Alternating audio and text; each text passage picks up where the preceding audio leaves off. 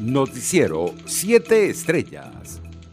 Nicolás Maduro calificó de basura y como una carta llena de odio el mensaje del secretario de Estado del Vaticano, Pietro Parolin, que se leyó este martes 20 de julio en la Asamblea Anual de Federación de Cámaras y Asociaciones de Comercio y Producción de Venezuela. El expresidente de la cúpula empresarial Jorge Roy afirmó este miércoles que el fracaso de la oposición venezolana provocó que la vicepresidenta Delcy Rodríguez tuviera una participación en la Asamblea Anual de la organización. Por su parte, la expresidenta del Consejo Comercio, Cipriana Ramos, aseguró que fue un error darle tribuna a la Asamblea Anual de Fede Cámaras a quienes atacan todos los días el sector privado en el país. El ministro de Comunicación, Freddy Ñáñez, confirmó que el país registró 1.019 nuevos contagios y 18 víctimas mortales producto del COVID-19. El total de contagios ascendió a 295.746 y el número de fallecidos se ubicó en 3.426. La ONG Médicos Unidos de Venezuela denunció este miércoles la falta de vacunas rusas Sputnik 5 para la aplicación de la segunda dosis contra el COVID-19 y exigió a las autoridades explicaciones sobre esta situación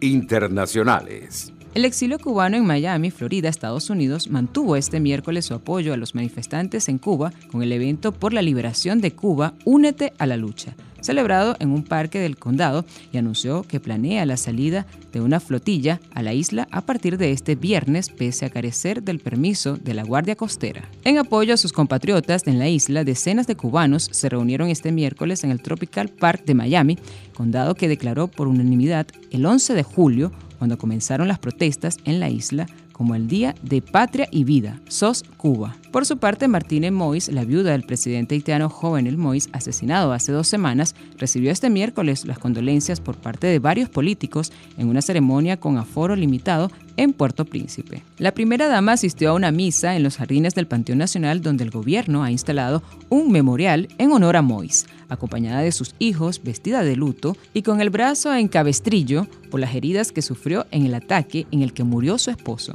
Chile se encuentra a un solo paso de convertirse en el octavo país de Latinoamérica en legalizar el matrimonio igualitario, luego del que Senado diera luz verde este miércoles a un proyecto que fue presentado en 2017 y que ahora debe ser discutido en la Cámara de Diputados por amplia mayoría, 28 votos a favor de un total de 43, y en una histórica sesión que terminó con aplausos, los senadores aprobaron la iniciativa legislativa que además de llamar matrimonio a las uniones entre personas del mismo sexo, permite la adopción y la filiación. Entre tanto, la vicepresidenta y canciller de Colombia, Marta Lucía Ramírez, se comprometió ayer ante el Consejo Permanente de la Organización de Estados Americanos en reunión para hacer seguimiento a la distribución equitativa de vacunas contra el coronavirus que su gobierno inmunizará a los casi 2 millones de venezolanos que se encuentran en territorio colombiano con el apoyo de la comunidad internacional. Ramírez también anunció la contribución de Colombia a través de la Agencia de Cooperación Internacional de un millón de dólares para la Organización Panamericana de la Salud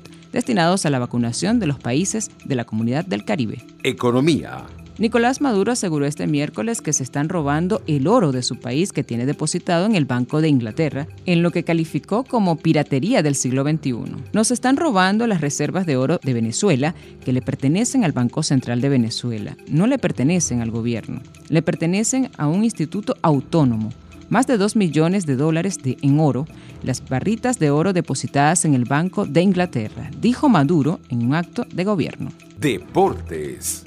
El Palmeiras se enfrentará al Sao Paulo en un duelo brasileño en cuartos de final de la Copa Libertadores después de eliminar a la Universidad Católica chileno, al que volvió a derrotar este miércoles por 1-0 en un partido en el que mostró los galones que le acreditan como vigente campeón. El conjunto del portugués Albert Ferreira, que venía con la tranquilidad de ganar 0-1 en la ida, se impuso gracias al tanto del lateral Marcos Rocha en el minuto 36, aunque pudieron ser muchos más, de no ser por la sobresaliente actuación del portero chileno Sebastián Pérez. Las autoridades de Tokio contabilizaron 1.979 nuevos casos de COVID-19 este jueves, a la víspera de la inauguración de los Juegos Olímpicos de la capital, y una cifra que volvió a situarse en su nivel más alto en más de seis meses. El aumento de casos en días recientes ha generado inquietud entre los expertos sanitarios, que temen que la competición deportiva pueda convertirse en un evento superpropagador de variantes altamente contagiosas, como la Delta, que ya acapara un importante porcentaje de los nuevos de Tokio y a nivel global. Noticiero 7 Estrellas.